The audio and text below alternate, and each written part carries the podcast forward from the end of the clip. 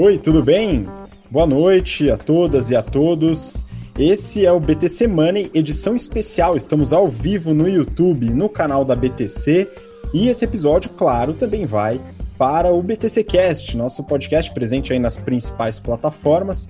Né, BTC Cast, você pode procurar lá, Spotify, Apple, enfim, todas. Se não tiver alguma, manda uma mensagem para a gente, a gente dá um jeito de colocar. Né? E esse episódio a gente está fazendo ao vivo, porque a gente tem um convidado especial aqui, em breve apresento. Só peço aí para o pessoal que está nos comentários aí, se puder dar um oi, garantir que está ouvindo a gente bem, que está tudo certo, manda para a gente, né, para continuarmos. E aproveito para pedir para vocês seguirem também a gente no Instagram, nossa página do Instagram, arroba instabtcompany, instabtcompany. Segue a gente lá. E começaremos a falar aqui o assunto deste BTC Money, né, nosso quadro de investimentos e finanças pessoais da BTC. Falaremos sobre fundos imobiliários, construção de carteira, a gente vai falar sobre imposto em fundos imobiliários, é, como alocar fundos imobiliários numa carteira de investimentos e diversificação de risco em fundos imobiliários. Né? Hoje eu conto com a presença do meu caro colega de bancada, Marco Palhares, que é instrutor de investimentos do nosso curso de negócios, o General Business Program. Fala aí, Marquinho, como é que você está? Tudo ótimo, Habib.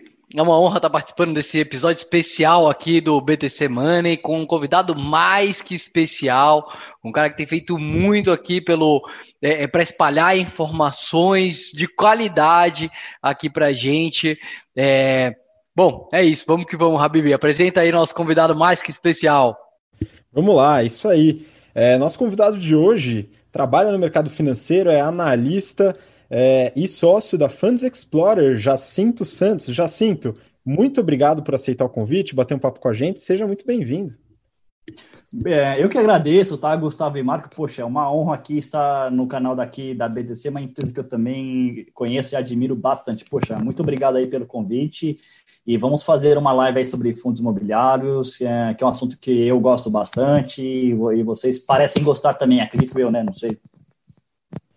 Pois é, eu gosto bastante, né? Tenho a minha carteira lá no seu site, no Funds Explorer. Ótimo, então... ótimo, que legal fazer um jabá gratuito aqui pro, pro Jacinto, ele não está pagando nada, viu, pessoal? Mas o site Exatamente, é muito... eu estou pagando nada, nada, nada, zero.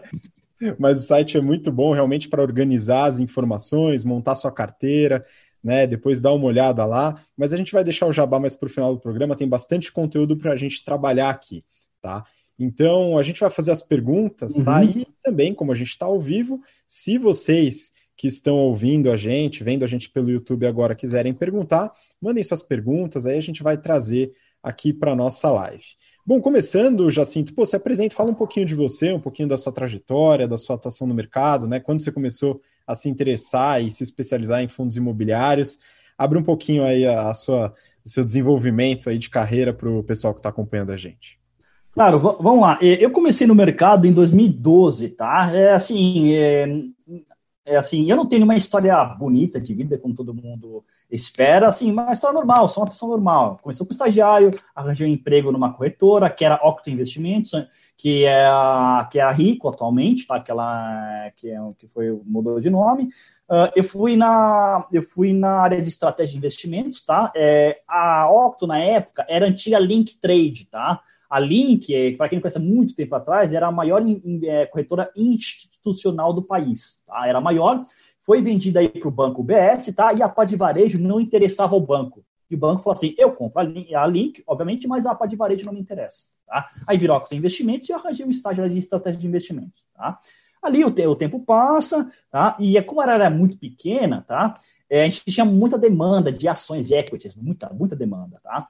Até um dia que começou, é, alguns clientes perguntaram sobre fundos imobiliários, tá? E meu chefe falou assim, já sinto, eu não estou dando conta, tá, mu tá muita coisa, você me ajude. Eu, eu, falei assim, tá tudo bem, como você quer que eu te ajude? Ele falou assim, toma conta dessa, é, de fundos imobiliários para mim, você consegue? Eu falei, consigo. Claro, né? É assim, quando sabe quando você é estagiário, tá poucos meses, o cara te dá uma, uma, um tremendo problema, você fala assim, sim. Só aí você vai, de, depois você vai perceber a, a, as consequências desse seu sim, né? Aí, beleza, eu falei, uh, respirei fundo, falei, não, tá bom, o que, que eu vou fazer? Fiz um resumo de todos os fundos imobiliários no mercado, né? Acho que era na época, acho que 100, alguma coisa, sempre de 100. Fiz um resuminho e mapeei, e fiz um mapeamento, né? E a, aí é o seguinte, fui estudando mais sobre o tema e acabei realmente aí é, me especializando no tema. Eu sugeri na época a carteira de fundos imobiliários da Rico, assim, quem teve a ideia fui eu, basic, fui eu basicamente, que tem até hoje, né? E fui estudando, e realmente fui, fui me especializando, especializando cada vez mais. Dei palestra é, sobre o tema ali, ali na Rico. Um, eu também uh, eu fazia algumas alocações de ativos para alguns clientes private, né? E aí fui me desenvolvendo, tá? Depois da Rico, eu fui uh, para uma gestora de patrimônio imobiliário, tá? Uh, lá eu fazia o planejamento financeiro da empresa, então era realmente fora de fundos imobiliários, tá? Mas eu fui contratado justamente porque a gente, é, a, essa gestora tinha um projeto para fazer uma gestora de recursos imobiliários de fato, tá? A gente ia começar com um CRI, tá? Para depois para estruturar um fundo imobiliário. Aí eu estava nesse projeto junto com o meu chefe, tá? Uh, enquanto isso, a gente, eu fazia o planejamento financeiro tá, da, da empresa. Realmente, eu, é, eu fiquei lá quase três anos. Uh, a, o projeto da, da Asset não, não vingou, infelizmente. Tá? Uh, nesse meio tempo, eu fiz o meu mestrado tá, é, de, é, de, finanças, onde a, a dissertação da, é, do meu mestrado foi de valuation e fundos imobiliários. Tá? Então, realmente, foi bem interessante desenvolver esse trabalho aí. Uh, e mais para aí depois essa gestora, basicamente, é, quando eu, enquanto eu estava fazendo, é, finalizando algumas, alguma, alguma burocracia do, é, do meu é, do meu mestrado, eu comecei a ver algumas coisas na internet sobre fundos imobiliários. Uh, eu, uh, eu fiz um perfil no Instagram, comecei a chamar a atenção de algumas pessoas e realmente o pessoal do Fund Explorer é, viu esse meu trabalho e me chamou para a conversa, onde eu aceitei ser o analista aí do site. Show de bola, muito bom. E aí, pô, compartilhando muito conteúdo, né? Tanto no seu Instagram e tal. Depois no final você vai abrir aí as, as suas redes para o pessoal poder seguir também você, a galera que está acompanhando sim, sim. aqui. É, bom, vamos começar então. Acho que a pergunta mais que a gente acaba recebendo bastante, né, do pessoal que começa a investir, colocar seu dinheirinho aí numa carteira de investimentos é uhum. qual que é o espaço para fundos imobiliários dentro de uma carteira? Né, ele entra num espaço mais voltado aí para renda fixa? Será que ele serve como como é, reserva de emergência, ou como o Marquinho gosta de falar, colchão financeiro, né? Ou será que ele está mais para o lado de renda variável? Como é que você vê esse, esse tema dos fundos imobiliários dentro de uma carteira pessoa física, hein, Jacinto? É o seguinte, fundo imobiliário é renda variável, tá? Então ela entra na parte de renda variável e o fundo imobiliário não serve como reserva de emergência, tá? Eu vou repetir, não serve como reserva de emergência. Por quê? Porque você também pode perder dinheiro. É renda variável, então a renda oscila. Tá? Então você não pode deixar um dinheiro em reserva de emergência que, que, que, te, que pode é, desvalorizar. Tá? Não é muito inteligente, não é muito eficiente. Tá? Então é o seguinte: fundo imobiliário é renda variável, ela entra assim na carteira, tá? Aí como, é, vamos dizer assim, colocar o fundo imobiliário? Ah, 50%, 60%, depende do perfil do investidor. Qual é o apetite de risco tá, que a pessoa quer correr? Ah ela, ah, ela é super agressiva, então pode deixar 50% ou mais até, não tem nenhum problema, não tem nenhum problema, desde que ela saiba o que está fazendo, tá? assim, tem que entender o produto, tá? Os riscos do produto e a capacidade de geração de renda do próprio fundo imobiliário, que é basicamente a é, receita de locação, tá? E também a possibilidade do ganho de capital, porque é o seguinte, muitas pessoas, obviamente, vão para fundo imobiliário por causa da geração de renda, tá? Porque a geração de renda é assim, é muito estável a geração de renda, porque todo mês você tem o, você tem a receita de locação que não varia muito, Tá? Então, é, é estável e tem todo mês. Você tem, por exemplo, a distribuição mensal dos rendimentos, você tem o relatório gerencial, tá? Mas é o seguinte, muitas delas esquecem do ganho de capital. Né? Porque é o seguinte, o imóvel se valoriza com o tempo. Né? E pode ser que a cota, ela, é, é, ela assim, ela uh, corresponde a essa valorização e até mais, porque o mercado ele se antecipa, antecipa dessa valorização. E muita gente se antecipa e a cota sobe. Né? E um ganho de capital também interessante. Inclusive, muitos investidores de, do mercado imobiliário, de real estate, preferem um ganho de capital ao yield. Preferem. Porque realmente, como assim, o setor é intensivo de capital, demanda muito investimento, faz mais sentido é, assim uh, priorizar o ganho de capital. Afinal de contas, eu preciso entrar com milhões de reais. E para entrar com milhões de reais, eu preciso sacar também milhões de reais, em especial na venda do imóvel, porque aí eu tenho minha TIR, a taxa interna de retorno, eu consigo calcular. Né? Então é o seguinte: é, apesar de que, novamente, muitos fundos imobiliários, a, a, galera entra em fundo imobiliário por causa da renda, ganho de capital também é importante na minha visão, tá? Então, é o seguinte, dependendo do seu objetivo ali, do seu é, apetite ao risco e perfil do investidor, você pode ali alocar parte da sua carteira de renda variável em fundos imobiliários, tá? Afinal de contas, tá? Uh, o fundo imobiliário, ele tem uma volatilidade dos retornos histórica menor do que ações, tá? Então, é o seguinte, ele é a porta de entrada na renda variável tá? Ele é a porta de entrada. E, obviamente, com o outro tipo aí de ativo dentro do universo da renda variável, você está diluindo o risco. Né? Você dilui o risco. Assim, assim, novamente, você não elimina o risco. O risco não acho que você elimina. Tá? Nem é assim, você dilui ele, é diferente. Tá? Até você, por exemplo, comprar, se você quiser uma Treasury Bill dos Estados Unidos, tem risco. Só que é muito baixo. É diferente. Tem, mas é muito baixo. Né? Então, assim, você Boa. dilui o risco e, e, além do que, você tem a possibilidade do ganho de capital e do dividendo líquido da imposto de renda para, é, para o investidor. Aí. Então, é muito interessante. Você pode inserir sim na sua carteira de renda variável, tá? Legal. É, posso fazer uma pergunta, Habib? Aqui para o Jacinto? Vamos ver o que ele respondeu. É, Aqui no Brasil, pô, a gente tem muita gente aqui que, que, que tem, assim, principalmente um pessoal mais velho, que, cara, sobra um dinheirinho, vai lá, compra um pedaço de terra. Sobra um dinheirinho, compra mais. Então, já é tradicional aí o, o, investimento em, em, em imóveis, efetivamente Sim, falando. Por isso que eu acho, meu, fantástico que você acabou de falar de, cara, os fundos imobiliários seja talvez uma excelente porta de entrada uhum. para o brasileiro para entrar aí no investimento de renda variável. Agora Sim. eu quero fazer uma pergunta, quero ver o que, que você acha é, você comentou aí sobre o investimento focado no objetivo. Uhum. Suponha que eu quero fazer uma carteira de aposentadoria. Ok. 100% fundo imobiliário? Olha, é uma opção. É uma opção, sim, que muita gente faz. Muita gente faz. Novamente, tem que saber o que está fazendo. Tá? Tem que aceitar o risco. Tem que aceitar o risco. Ah, o risco de, por exemplo, o imóvel ficar vago, ah, e de, por exemplo, do imóvel ser vendido, que acontece, vamos supor, é, tem um investidor que faz uma proposta absurda por imóvel. Tem que vender, poxa, não, não tem que ter apego. Se é muito alta, vende. Né? Assim, não tem nenhum problema. Faz parte do jogo, tá? Faz parte do jogo. Sabendo os riscos, não tem problema. Agora é o seguinte, tem que ter um perfil de investidor de acordo. 100% em FII tem que ter um perfil agressivo, tem que ter um perfil arrojado. Tá? Assim, é, 100% em renda, é, renda variável no caso de fundos imobiliários, tá? A capacidade de geração de renda, ela vai se tornar melhor, tá? Porque você tem basicamente um yield aí isento de imposto de renda, tá? E em momentos de queda de mercado de crise, o yield ele fica maior, porque a mercado. Então, teoricamente, você, vamos dizer assim, você até pode, vamos dizer, se aposentar mais cedo, porque o teu yield está maior, as cotas caíram, tem teu yield ficar maior. É matemática, o yield fica maior, você se aposenta mais cedo, tá? E o interessante é que você pode reinvestir os dividendos. Os dias que você recebe da carteira, você reinveste. Né? Aí, obviamente, seu patrimônio ele aumenta. Né? E seu patrimônio pode aumentar, no caso, acima da inflação, porque basicamente é o seguinte: o dividendo já vem com a inflação, né? Porque o aluguel já é registrado da inflação. Agora, você pega essa quantia e investe em cima, aí você consegue é, retornos ali acima da, da inflação, né? Ao longo do tempo. Então, realmente, aí, e isso é muito interessante, e, e isso realmente é possível sim. É o famoso juros exponenciais, né? A oitava maravilha do mundo, segundo Albert Einstein, não é isso? Você reinvestiu o próprio dividendo e aí o negócio vai que vai, né? Exatamente, é os juros compostos, juros compostos, né?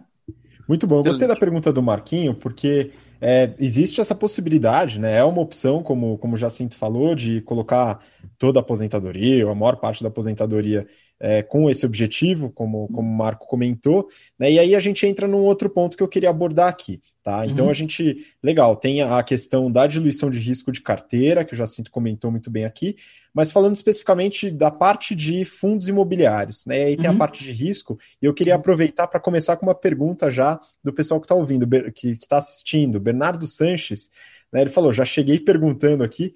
Né? A pergunta dele é a seguinte: o que, que vocês consideram como liquidez diária mínima, volume de negócios, volume financeiro, segura para entrar em um FII? Né, em um fundo imobiliário. Aí quando ele fala segura, né, já tem a, um pouco do, do, julgamento de valor, né? O que, que seria uhum. a segurança, né? Então, É, Jacinto, queria que você abordasse um pouco esse ponto, né? O que, que seria, nesse caso, um fundo mais arriscado desse ponto de vista de liquidez, né? E como que a gente pode pensar nisso? Olha, é o seguinte, a indústria no, no, no último ano tá, evoluiu muito, mas muito mesmo. Tá? A entrada de investidores, por exemplo, foi absurda. Então, a liquidez para muitos fundos imobiliários aumentou. Tá? No começo do ano passado, assim, você começava a ver, por exemplo, ah, 100 mil, 150 mil, a liquidez ok razoável, tá? Mas dá para entrar agora hoje, pô, aí você precisa, a liquidez aumentou, provavelmente aí entre, poxa, entre 500 mil e um milhão já começa, já, já começa a ser um pouquinho melhor. Aí um milhão, beleza, ó, tá, tá uma liquidez interessante para entrar, porque é o seguinte, tá? É, a gente sempre tem que pensar na saída, porque assim, como a gente nunca sabe o que vai acontecer, a gente pode estimar o futuro com as informações que a gente tem hoje, só que, é, só que como o mundo é dinâmico, então o, o futuro ele muda muito, é, você pode precisar do, do, do dinheiro em, em, fundo imobiliário, você pode precisar, você nunca sabe o que acontece, você pode precisar, então você precisa ter uma, uma janela de saída ali. Tá? Porque é se a, se a janela de saída for estreita, uma liquidez estreita, ok, você pode sair, só que é o seguinte, você pode é, tomar o spread, você pode tomar um spread na cabeça, porque é o seguinte, você coloca uma ordem no seu HB, que, é, do home broker, no caso, que ninguém vai querer a ordem. Aí você vai ter que ajustar a tua ordem para você, é, você ter, ter a venda, entendeu? Ou ela vai demorar para executar. É o risco. Uma diferença, exatamente, uma diferença de preço que, que não te agrada. Exatamente, que não te agrada. Tá? Então, realmente, aí, óbvio que não existe nada seguro, mas, poxa, de, entre, entre, poxa, entre 500 e 1 milhão, ok, e 1 milhão é uma liquidez interessante. Tá? Já, é, já é interessante. Boa. Marquinho, aí alguma dúvida em relação à parte de risco em carteira de fundos imobiliários? Eu acho que o principal risco, Jacinto, que, que eu vejo é o seguinte: você acabou de comentar que a gente tem dois principais ganhos nos fundos imobiliários, que é o ganho de capital, que é muito uhum. importante, e o ganho da renda mesmo, que hoje ele é isento de, pessoa, é, de imposto de renda para pessoa física.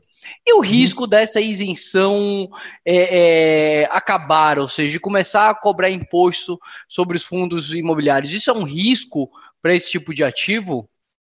É sim e existe, tá? Uh, na minha opinião, é uma questão de tempo, porque é o seguinte, que, é, no mundo inteiro, o fundo imobiliário, em termos de, de, dividendos, ele é tributado, tá? Os REITs dos Estados Unidos é tributado, inclusive, anteriormente, tá? Os fundos imobiliários, eles eram tributados nos dividendos, sim. É que a, é que a lei de 2005, a 11.196, que é a famosa lei do bem, veio para fazer essa isenção.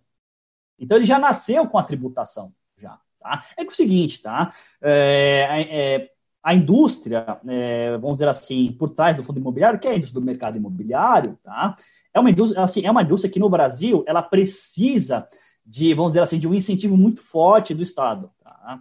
Porque é o seguinte, é, a gente tem historicamente uma taxa de juros para padrões mundiais muito alta, tá? E com uma forte concentração bancária uma forte concentração bancária. Então você precisa de algum incentivo. Então o mercado não se desenvolve. O mercado imobiliário é de capital intensivo no mundo inteiro, no mundo inteiro. Então, poxa, se eu não tiver juros a, assim, a, a patamares aceitáveis e desconcentração bancária, você dificilmente tem um desenvolvimento muito parrudo. Então você vai precisar de um desenvolvimento. Poxa, Aí você tem, é, basicamente, é, o sistema brasileiro de, de, de, poupança e empréstimos, com sistema de, é, sistema de financiamento habitacional, sistema de financiamento imobiliário, tudo isso você tem, basicamente, você forma o lastro para que os bancos possam emprestar a uma taxa aí mais convidativa, tá? Também, você também tem, por exemplo, o plano empresário, em que as empresas podem fazer financiamentos a taxas é, mais aceitáveis aí, tá? E tudo isso, poxa, é, incentiva o mercado é, imobiliário e essa lei, por exemplo, veio para incentivar é, parte do mercado imobiliário via fundos imobiliários e também os CRIs, tá? Também a gente não pode esquecer os CRIs.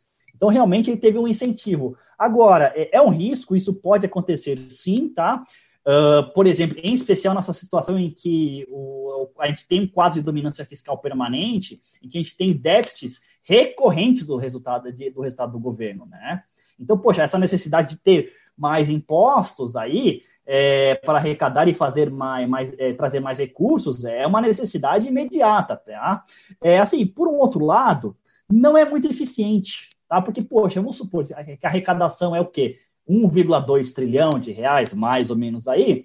Ok, se a gente tributar fundo imobiliário, quanto que a gente vai ter de adicional? É muito baixo. É muito baixo o feito da arrecadação. Poxa, não chega nem, chega nem a 10%. poxa, olha, você vai tributar uma indústria é, para você talvez ter um acréscimo na arrecadação de entre 5% e 10%, no melhor das hipóteses. Eu acho muito ineficiente frente ao estrago que você pode fazer. Porque é o seguinte, fundo imobiliário é uma saída para muitos empreendimentos, para muitas empresas.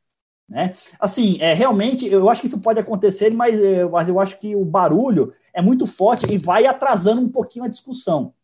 Vai atrasando. Mas uma hora realmente isso pode acontecer. Eu espero que, se acontecer, tá, for, é, seja numa alíquota aí, é, assim, vamos, vamos dizer assim, um pouco mais baixa, é, nem, nem, nem, nem, tanto abusiva assim, mas realmente eu acho que pode acontecer. Mas realmente essa questão um, do incentivo ao mercado e da ineficiência na arrecadação adicional, tá? Pode levar a discussão e eu acho que vai levar a discussão cada vez mais para frente. E assim espero, pelo menos. Boa. Bom, mantendo nesse ponto dos riscos, né, de diluição de riscos dentro de fundos uhum. imobiliários, né? Uma dúvida que eu tenho é sobre a avaliação entre fundos imobiliários que investem em um único imóvel ou tem um uhum. único inquilino uhum. e fundos imobiliários multi ou multi tem, tem aquelas categorias multi multi multi né mono mono, sim, mono enfim É, e aí eu queria que você fizesse uma avaliação disso e em paralelo também com fundos de fundos né uhum. se o fundo se, se eu diluo o suficiente investindo num fundo de fundo é o seguinte, é, primeiramente, a gente tem os fundos que são é, monativos e multiativos, como você bem disse, tá? O monativo tem um ativo só, tá? É, muita gente vai falar assim, ah, mas é muito arriscado, tem um ativo só, eu não invisto. Depende, tá? Assim, eu, eu já trabalhei no mercado imobiliário, eu acho que assim, é, não dá para falar assim, ah, eu não faço isso, ah, eu não faço aquilo. Eu, tá? Eu não consigo enxergar dessa forma, tá? eu acho que tem que analisar casa a casa. Porque é o seguinte, vamos, o ativo pode estar muito bem localizado, ser um ativo premium de alta qualidade e com uma qualidade de crédito dos inquilinos muito boa. Então, não vejo por que não investir em um ativo assim. Né? Então, realmente depende do caso. Poxa, eu vou dar N casos. Por exemplo, você tem um fundo imobiliário que é na, ali na Faria Lima, que é o FVBI, no edifício Aqua Corporate. Poxa, Ali é a melhor localização, um ativo é, AAA, uh, assim, com, assim, com locatários de, de altíssimo nível. Né? E, é, tanto que o, o fundo recebeu uma oferta, uma, uma oferta de aquisição. Então, porque, poxa, o ativo é muito bom, zerado de vacância, com um preço de locação aí é, perto de 100, 145 reais por metro quadrado, que é muito alto, com possibilidade de, com a possibilidade de aumento no preço de aluguel. Então, realmente aí é, depende, tá? Realmente depende. E historicamente, é, o ativo, é, monos ativos com gestão passiva, ele tem performado um pouco melhor em, em, em períodos de crise, tá? Ele tem performado aí um pouquinho melhor. Obviamente, aquele de alta qualidade, monativo de alta qualidade, tá? Uh, aí, assim, aí você também pode ter um monativo e monoinquilino. Aí você fala assim, poxa, mais risco. Novamente, depende. Vamos analisar quem que é o inquilino qual que é o contrato. Tem que analisar. Ah, pode ser um contrato de sale leaseback de longo prazo, 15 anos, né? E que, poxa, o ativo é difícil de, de replicar. A gente tem um, um, outro fundo imobiliário, que o, que o INSPER é locatário, poxa, ali é um fundo imobiliário. O INSPER está ali até 2037. Sabe? O risco de ele sair dali é muito baixo. O INSPER vai para onde ali? Não tem um ativo similar. Não tem. Né? Obrigado, eu invisto nesse fundo, estou mais tranquilo agora. Exata, é, mas exatamente, é fundo relógio. IGPM ano a ano, com locação, e é isso aí, tá? Obviamente que a gente teve, perdão, a gente teve algum acontecimento de inadimplência do, da Alpar, que o valor da locação socialmente era muito alto, é porque a região ali é muito boa e o valor da locação é alto. Tá? Não tem nenhum problema, ela não consegue pagar, ela comunica, é, faz a rescisão do contrato, tá outro e tá tudo certo, vida que segue. Né? Agora vamos lá para o multiativo. Poxa, aí realmente é o diferencial. Multiativos, com várias regiões, vários inquilinos. Aí realmente você dilui o risco ali. Só que o seguinte, o mercado precifica isso. Então, muitos ativos ali podem até estar um pouco caros, porque o mercado precifica com ativo bom e a cota já sobe, pressionando o yield ali.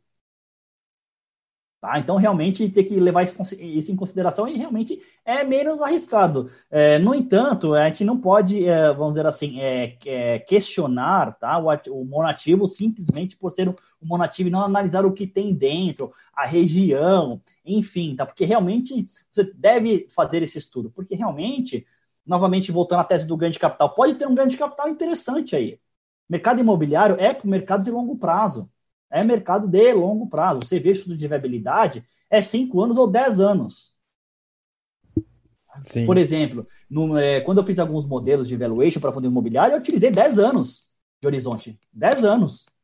Que é realmente, inclusive, é a duração do todo o ciclo imobiliário, né?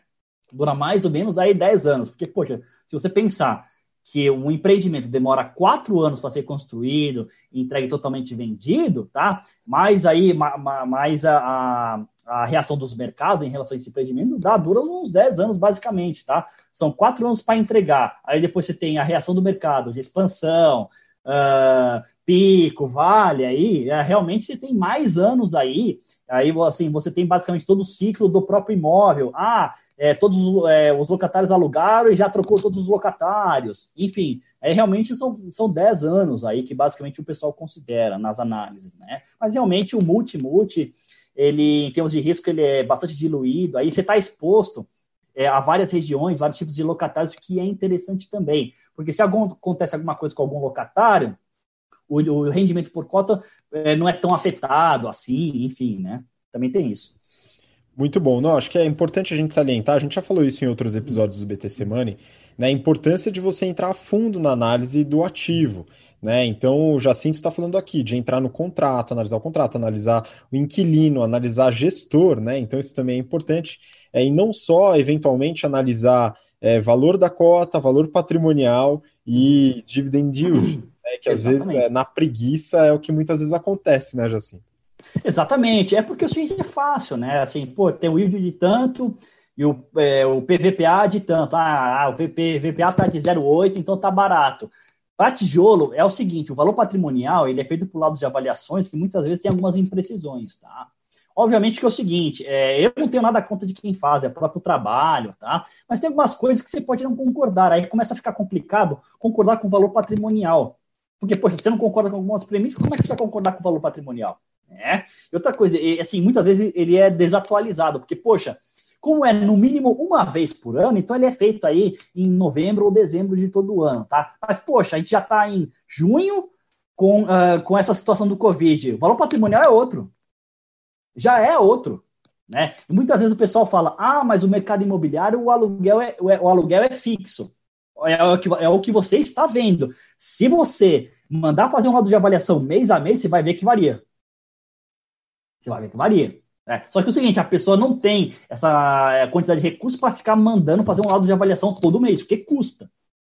Né? Por exemplo, quando eu, quando atuava na gestora, eu mandei fazer um laudo, é, um laudo, patrimônio, é, laudo de avaliação patrimônio no estacionamento com mil vagas, tinha seis, são seis é, andares e mil vagas. Poxa, na época custou cinco mil reais. Um laudo, um laudo. Custou cinco mil reais um laudo. Né? Obviamente que a empresa pagou, mas poxa, só para vocês terem noção que um lado não é assim, é caro, porque existe mão de obra especializada para fazer, tá? E poxa, é, e, e olha que eu, eu, fiz a cotação, no caso, com uma empresa grande, conhecida no mercado. E se não, e se não fosse conhecida, seria provavelmente mais caro, porque eu estou pagando basicamente a, o conhecimento da pessoa em si, né? Sim. Bom, tem várias perguntas aqui do pessoal, mas Marquinhos, hum. você tem alguma dúvida aí? Quer mandar alguma coisa? É, Jacinto, é, acho que essas são as minhas dúvidas, Bibi. Não quer fazer uma pergunta pessoal? Aí depois eu faço a minha dúvida sobre a Selic, né? A 2,25, isso daí vai, ah, vai é bombar é os fundos imobiliários. Então vamos lá, é, vamos lá. Luana Passos, ela perguntou, né? Quais setores podem compor uma carteira para aposentadoria? Né, aqui eu não sei se a Luana quis dizer em relação a todos os produtos, né? Mas acho que a gente pode especificar aqui em fundos imobiliários. Jacinto, você acha que tem algum setor especificamente de fundos imobiliários que são mais interessantes, ou tem a, a, fundos que são mais interessantes naquele setor com esse objetivo de aposentadoria? Sim, tem sim, tá? É, assim, apesar de o setor estar tá sofrendo muito hoje, o shopping, shopping tem se mostrado é, é, razoavelmente resiliente. Shopping, tá? Porque é o seguinte, as pessoas não deixam de consumir. Tá? É, assim, eu particularmente já sinto, é, é muito difícil eu acreditar em, vamos dizer assim, novo normal. Porque, assim, é difícil quebrar um hábito.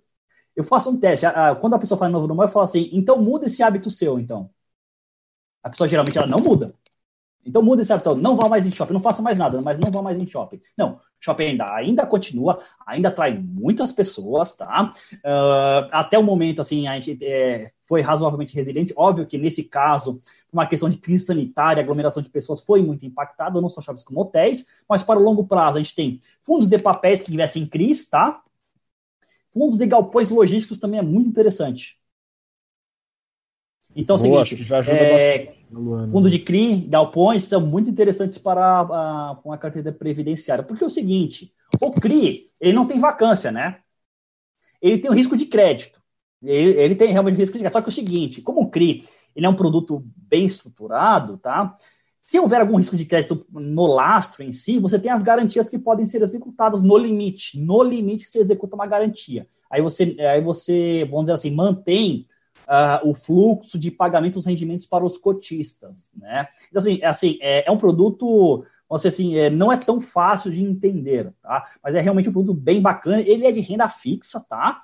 Que o, o gestor de fundo imobiliário compra no mercado e coloca em carteira, tá? Aí, obviamente, esse CRI dentro da carteira vira um feed, um feed CRI de renda variável, mas realmente feed CRI, galpões logísticos e alguns shoppings são aí realmente é, mais resilientes, tá? Obviamente aí se eu pudesse dar um, vou dizer assim, um é, um peso maior, feed CRI é, realmente, é, a meu ver, tá? Ele é mais resiliente porque é o seguinte, é, o feed CRI, tá? Alguns deles, eles repassam parte da inflação para o valor patrimonial ao longo do tempo. Então, realmente tem, porque é o seguinte, você vai comprando uma cota desse fundo de CRI, você está comprando o patrimônio do filho, o patrimônio vai crescendo ao longo do tempo com a inflação, isso é bom, você está dizendo que você está tendo pelo menos um ganho no mínimo à inflação. Aqui é interessante. Ah, então, realmente, uh, e poxa, é, o fundo de CRI está é, tá muito mais ligado à habilidade do gestor, tá? Porque basicamente é o seguinte, você está confiando no gestor. Então, é interessante você, é, você pesquisar qual que é o histórico do gestor se o gestor tem histórico na gestão aí de crédito privado, tá? Então, realmente, é, são, é um tipo de fundo que me agrada, é, me agrada bastante, tá? Obviamente, não estou dando recomendação, mas realmente me agrada bastante. Excelente, isso é importante, né? A gente não está dando recomendação aqui de investimento, Exatamente. tem que, como o Jacinto falou, pesquisar, ir lá a fundo de cada fundo, né? Exato. É, e um negócio super legal em fundos imobiliários que eu adoro, além do profissionalismo, se você tem uma equipe profissional administrando aqueles ativos uhum. imobiliários mesmo, é a transparência, né? Então, Exato todos os relatórios, dá para ir bastante a fundo. Eu acho fantástico isso. Habib, posso inventar minha, minha pergunta sobre taxa Selic? E assim, então, eu me lembro quando eu comecei a investir em ativo imobiliário, lá nas épocas lá de 2015, juros lá em 14, tá lá, lá por cento. E aí todo mundo falava: você é doido, investir em. Aí você vai pegar esse imóvel, alugar, você vai ganhar, cara, zero nada por mês. Agora o jogo virou. Né? Agora Exato. a gente está vendo Selic meta 2,25 e o, os ativos imobiliários continuam né, com yield aí bastante legal. Eu queria que você comentasse esse cenário aí, o que, que a gente pode esperar para os fundos imobiliários. É o seguinte, o fundo imobiliário... uma pergunta da plateia para já colocar tudo de macroeconomia no balaio aqui, hein, pessoal? Diga. O Bernardo mandou outra pergunta, né? Perguntando assim: é o que, que vocês consideram como um spread razoável frente ao Tesouro IPCA de longo prazo para um dividend yield? É, então, já é sim, comenta aí sobre Selic e PCA, vamos lá. É o seguinte, é, eu acho mais uh, prudente comparar com o Tesouro, tá? Porque é o seguinte, o yield, você inclui a inflação também do fundo imobiliário. O aluguel registrado da inflação, né? Então, então é o seguinte, eu gosto de comparar com o Tesouro, tá? Aí é o seguinte, é, eu, eu olho o seguinte, vamos supor aí que você tem o IPCA, acho que o IPCA deve estar, o 2035, que é mais próximo de 10 anos, deve estar pagando perto de 4,5 real, tá? Então é o seguinte, geralmente eu costumo colocar um spread aí de no mínimo 2%, mas aí vai depender de cada uh, de cada analista, de cada análise que, que cada pessoa fizer. Mas geralmente um spread é de no mínimo 2%, tá?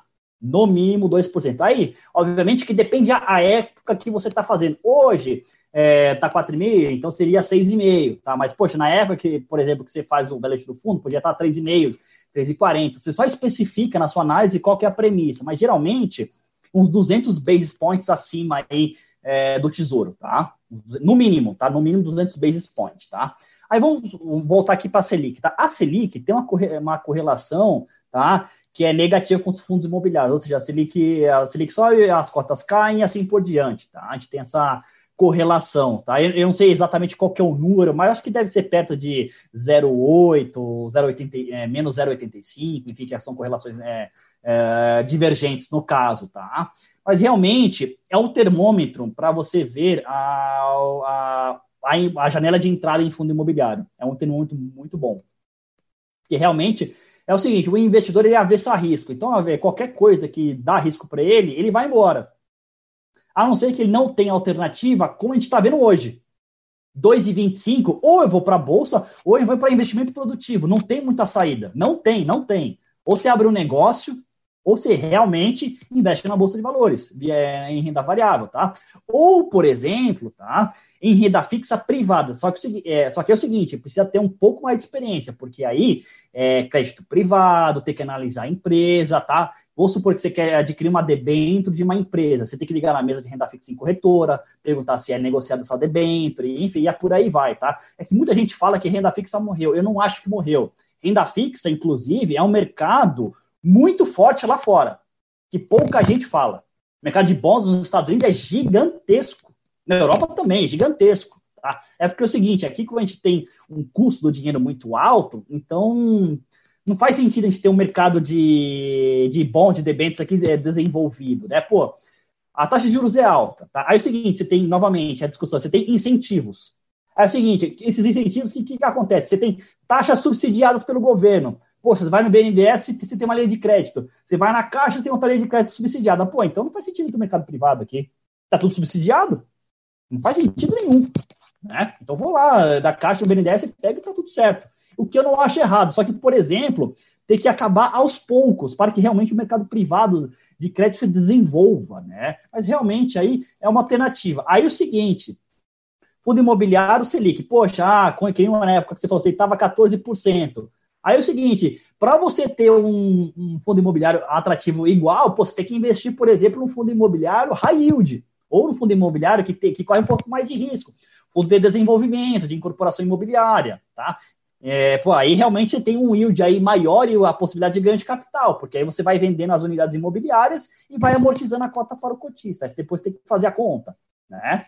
Então, realmente, é, assim, para fazer frente ao valor uh, da Selic da época, obviamente. E agora com 2,25 está bem mais fácil. Mas, poxa, uma hora a Selic vai voltar ao patamar, ao patamar de, assim, de, vamos supor, perto de 6, 5, aí que é basicamente o natural ali é, do Brasil, mas vai voltar uma hora, né?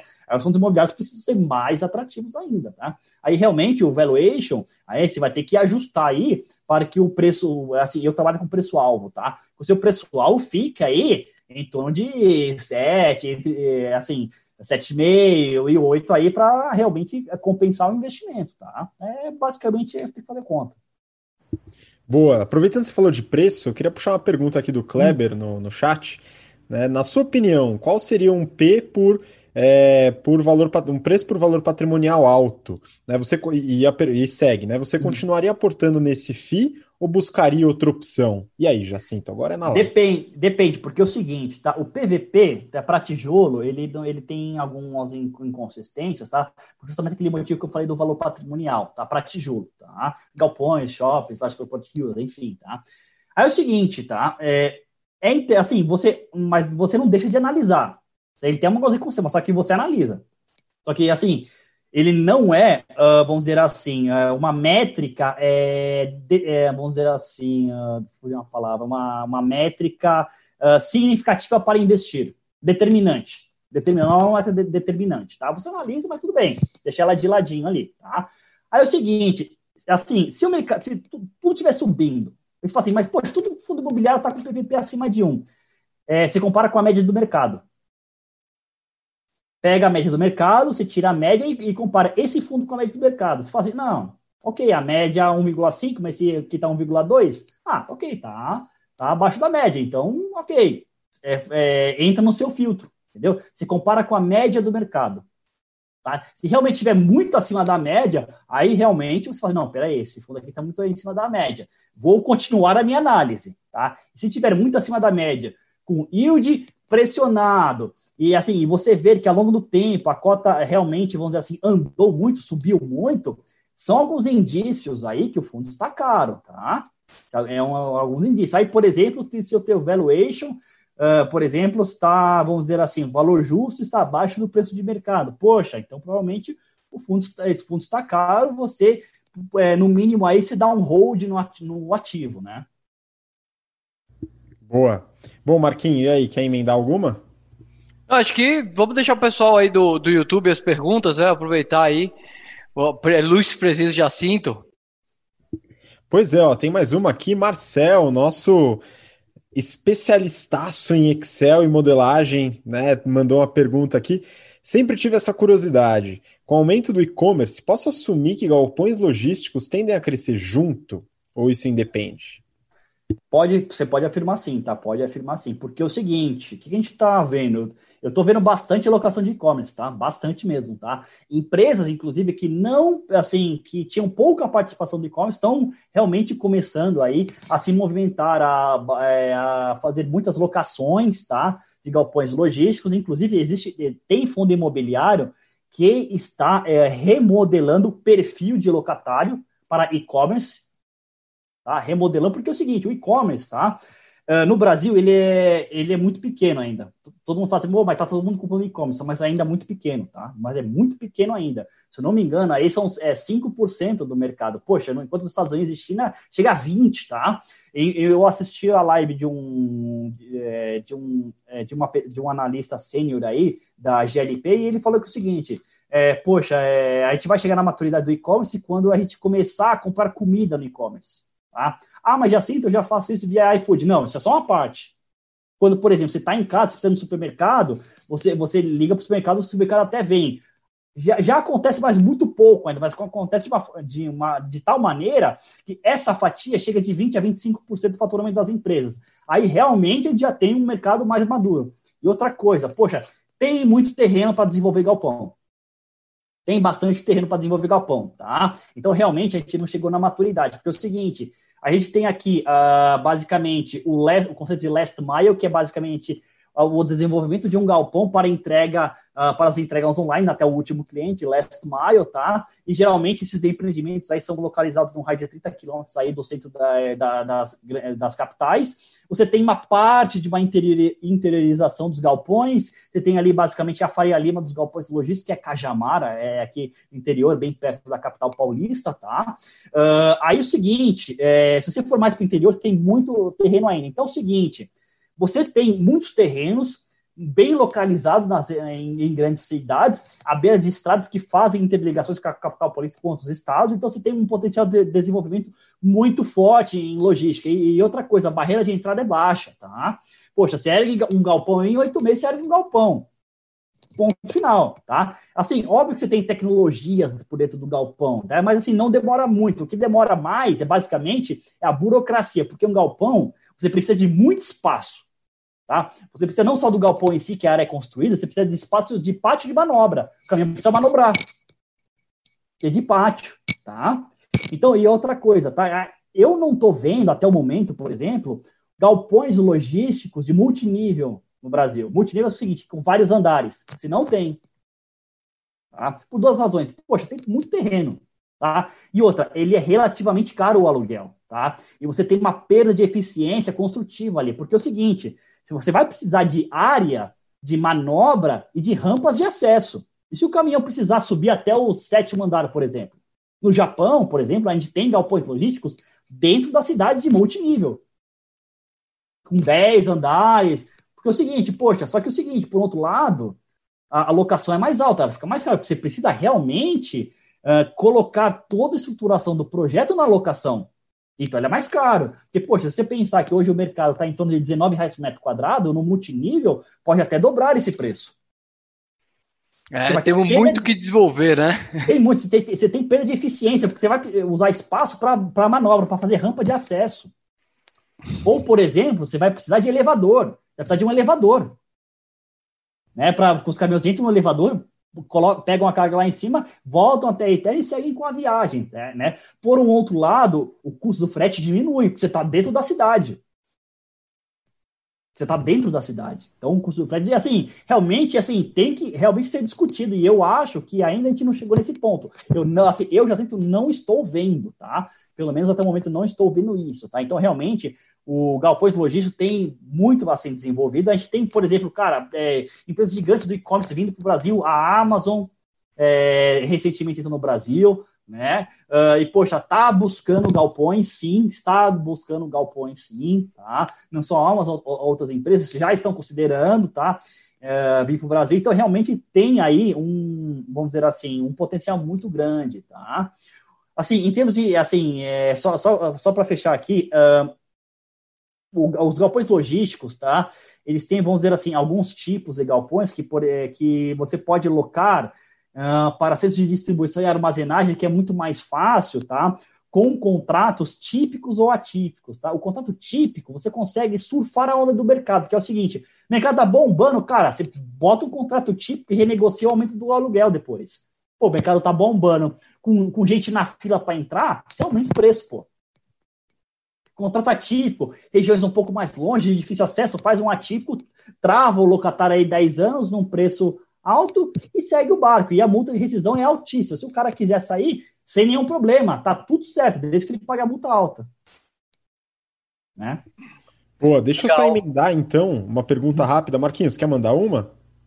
Eu ia emendar aqui sobre uma pergunta que chegou também de, um, de uma depois que está vendo a gente, a Bianca, a Bibi, ela falou o seguinte: é, o Jacinto acabou de falar sobre tendências do galpão, legal, é, e ela emendou a pergunta.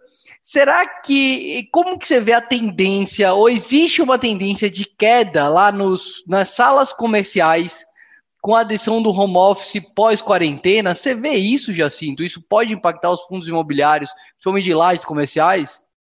Sim, dependendo do tipo de ativo dentro do fundo, tá? Porque é o seguinte, ativo bom sempre vai ser demandado, tá? Ativo bom, bem localizado, sempre vai ser demandado.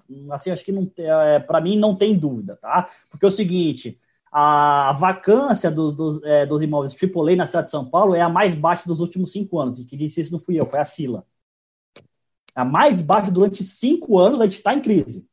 Com locação perto é, de 150 reais o metro quadrado, até, até 200 reais o metro quadrado. Tá? Então, ou seja, está tudo vago, tem 5%. É, é basicamente uma vacância, vamos dizer assim, natural. Tá? Porque, obviamente, um edifício concorre com o outro. Então tem que ter uma vacância ali, tá? Agora, realmente, né?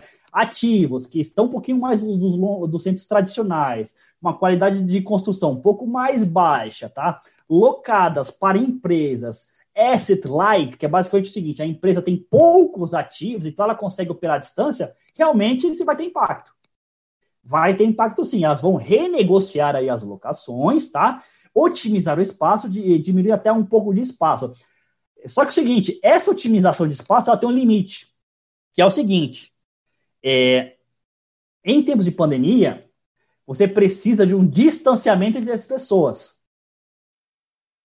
que é o Six Feet Distancing, tá? Porque é o seguinte, que, é, que dá um metro, tá? Porque é o seguinte, pô, você tem um sinal de pandemia e muito incerto ainda que eu acho é que realmente a gente vai conviver muitos anos com esse vírus, tá?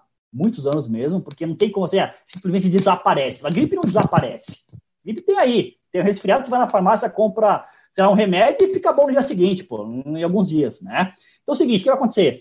É, se vai manter um, um distanciamento entre as pessoas e, tá, e dependendo da empresa, você vai até você pode até ter um, vamos dizer assim, uma requisição de um espaço maior. Por isso, que, eu, por isso que eu falei, existe uma otimização, mas tem um limite aí. Porque as pessoas vão precisar de mais espaço para ter distanciamento entre as pessoas, tá?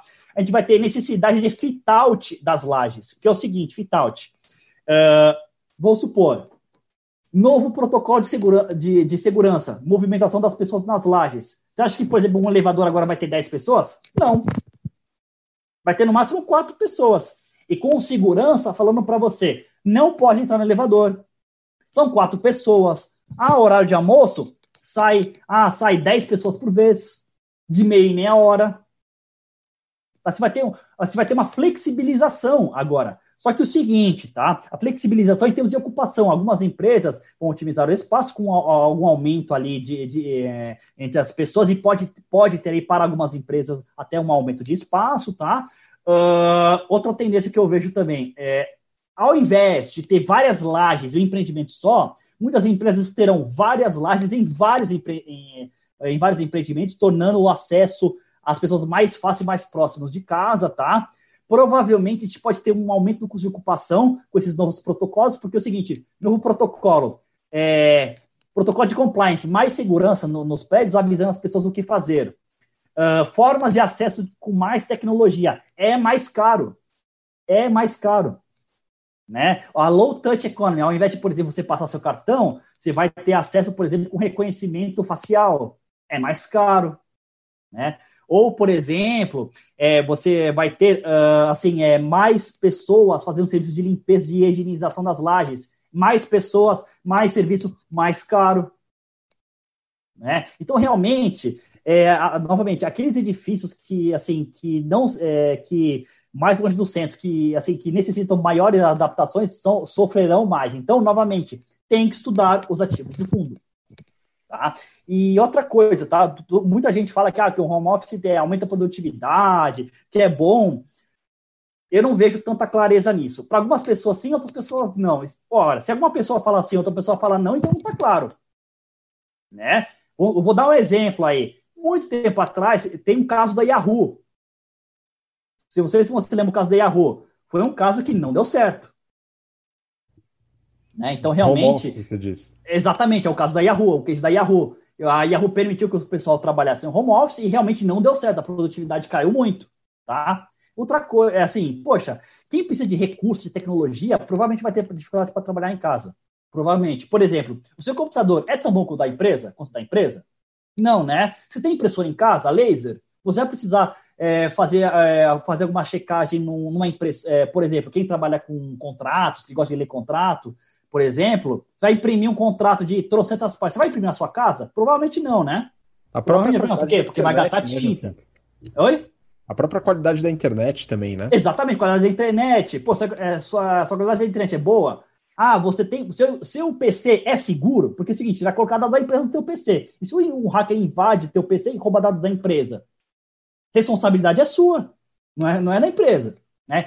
E é assim, outra coisa também, questão legal, tá? Precisa, é, precisa homologar. Não é tão fácil assim. Porque, por exemplo, poxa, eu comprei essa cadeira aqui, tá? Porque realmente eu fico confortável. E o cara aqui não tem uma cadeira mais ou menos da puta dor nas costas? O cara não tem estrutura, né? Então, assim, depende muito, depende muito da, da atividade. Óbvio que para a empresa de asset light, realmente é, é, tá, o, tá, tá valendo a pena, tá? Realmente está valendo a pena. Agora, realmente tem que ver cada empresa. Por exemplo, é, muitas pessoas de TI estão trabalhando muito, porque estão fazendo novos protocolos de firewall da empresa. Porque, poxa, muitas pessoas passaram a, é, a acessar de outras localizações do sistema da empresa. Então, precisa ter novo firewall, é, assim, novo protocolo, enfim, existem uma série de adaptações, tá? Então, realmente, depende, e, na minha opinião, é caso a caso, ok? Não sei se vocês concordam comigo, mas essa é a minha visão, é caso a caso, não é tão claro assim, não é tão evidente, tá? Excelente é. contraponto, Jacinto. Então, o, o fato de, ok, pode até haver uma redução na demanda, mais gente trabalhando no home office, mas o espaço mesmo, você vai precisar de mais espaço para o mesmo número de gente. Uma coisa anula a outra, é capaz até de aumentar a demanda, né?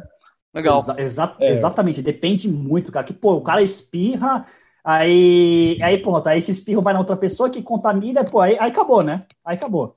Então, realmente, você é, precisa o... ter esse distanciamento, esse fit out, aí realmente que, que pode acontecer em, muitos casos é, nessas empresas. Assim, o que, o que pode acontecer também é que a, a, os espaços serão repensados, né? É, e outra coisa, saiu uma pesquisa da XP, não sei se vocês viram, que é o seguinte, sobre o home office, tá? A, a, a XP ela pode é, vai adotar até o final do ano e para algumas áreas já serão permanentes.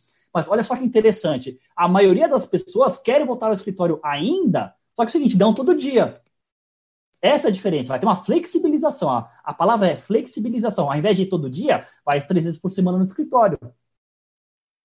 Vai ter uma flexibilização. Você falou muita coisa para analisar ponto a ponto, né, Jacinto? O Yuri até colocou um, é, comentou aqui que hoje em dia também tem muita assinatura digital de contrato, e tem, de fato, algumas empresas tem. já começaram a, a, implementar isso, mas algumas ainda exigem Sim. o contrato assinado é, fisicamente tal. Então, é muito caso a caso, que é o que no final vai impactar aí quem investe no fundo imobiliário. Tá? Eu queria passar aí para a nossa última pergunta, né? A gente uhum. já está chegando aí na uma hora de live. É, ainda bem que não é no Instagram, né? No Instagram parece que corta se chega em uma hora. Exatamente, né? corta.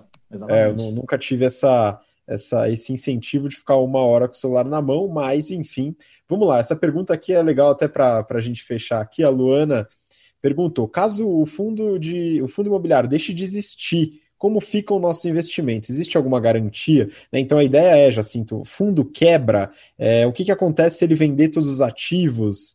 E aí? É o seguinte, tá? É muito difícil um fundo imobiliário quebrar, muito difícil, tá? É, porque você tem uma gestão por trás, então a gestão fica monitorando, né? Assim, é, o que pode acontecer, tá?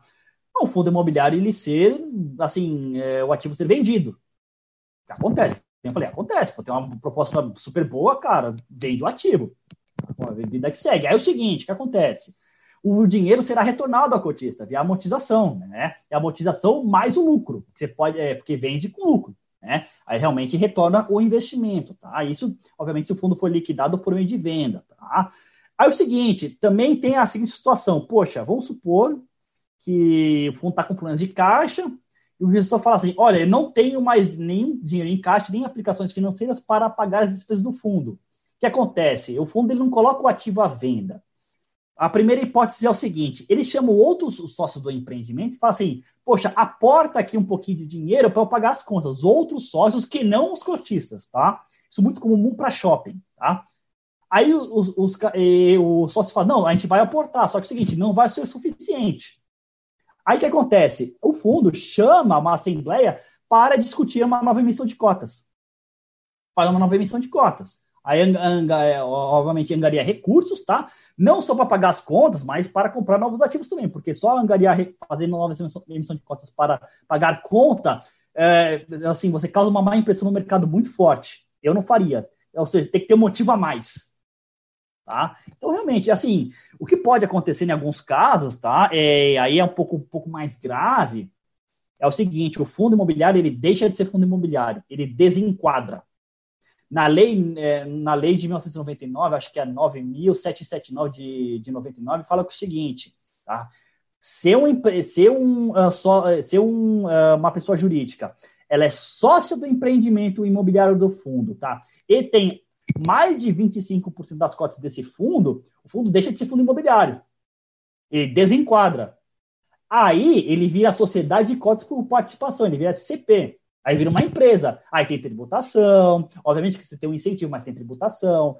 É, e, assim, ele vira uma outra figura. E dependendo do passivo a pagar, aí realmente, aí depende de caso da justiça, interpretação, aí é um pouquinho mais complicado. Mas, poxa, se você tiver uma dívida fiscal ali, você vira mais CP, você vira uma dívida fiscal e ela retroage anos atrás, aí realmente você pode ter uma dívida aí que vale mais do que o ativo. Tá? Mas realmente é um caso muito extremo, tá? Muito extremo mesmo, mas realmente isso é assim, é, é possível, mas é extremamente difícil. Então é muito difícil de um fundo quebrar, porque antes você tem aí recursos, tá? O fundo pode usar é, recursos das aplicações financeiras, pode, por exemplo, adiantar recebíveis, é, adiantar recebíveis e fazer uma emissão de um CRI, e, e fazer essa emissão de CRI e pagar as contas, que é uma alavancagem indireta aí, tá? Porque fundo imobiliário, não pode dar garantia da dívida, tá? Então ele não tem financiamento, financiamento no balanço. Ele não tem, ele não pode dar garantia. Assim, ele pode sim ter dívida, não pode dar garantia. Tá? Aí tá, é, a única forma é fazer uma emissão de ou ele emite cotas, que é equity, ou ele faz uma, ele faz uma securitização dos, dos aluguéis via CRI, que é uma alavancagem indireta. Boa. Bom, essa foi a última pergunta aqui do chat. Tá? Então a gente já chegou aqui no, no final da nossa live e já sinto, queria aproveitar, cara. Bom, eu uso o Funds Explorer, o Marquinho também usa. É, enfim, deixa seus contatos, fala um pouquinho do, do site e manda seu Instagram também ou outra rede social para o pessoal que está acompanhando seguir você também e poder consumir um pouco mais desse conteúdo. Bom, o Fund Explorer, tá, pessoal, é um site que tem informações de, de fundos imobiliários. Ali você tem a parte gratuita, que você pode uh, usar como os dados de fundos imobiliários, ver os indicadores. É, e, e, também tem a parte paga, que é basicamente a assinatura da carteira recomendada. Hoje a gente tem 10 ativos distribuídos em seis setores, tá? Uh, nessa assinatura a gente tem basicamente três, é, três relatórios, tá? Mais um, um Telegram, é, Telegram exclusivo. Uh, todo relatório é basicamente é, todo relatório é enviado na segunda, todas as segundas, todas as quintas e uma vez por mês que é o acompanhamento da carteira uh, mais o Telegram e, algum, e, algumas lives exclusivas, tá? Uh, o Fundo, o Fundo Explorer hoje também tem um serviço de, de curso online, que é basicamente de básico ao intermediário, tá? Então, você que não tem conhecimento, não sabe, é interessante fazer sim. E tem uma mentoria que realmente é algo muito mais premium, que eu acompanho de perto, vejo a carteira da pessoa, que é um serviço muito mais é, personalizado, tá? Então, basicamente, eu, essas são as linhas hoje que a gente tem no Fund Explorer, tá? Uh, vocês podem uh, me achar aí uh, nas mídias sociais. É, é, o meu Instagram é j.fiz, tá? Vocês podem também participar do grupo do Fund Explorer no Facebook, tá? E, e, também, por que não, participar das minhas lives que eu abro para todo mundo, tá? Inclusive não assinantes, todas as quartas-feiras às 8 horas da noite, tá? Eu faço uma live, é, uma live de meia hora aí, Uh, não respondo todas as perguntas, porque são muitas perguntas, mas eu consigo tirar algumas dúvidas aí bastante interessantes do pessoal, tá bom? Então, acho que é isso do, uh, que eu tenho ah, para falar do Fund Explorer. Poxa, é, agradeço muito aí o pô, tempo de vocês, o convite. Pô, foi uma live muito legal.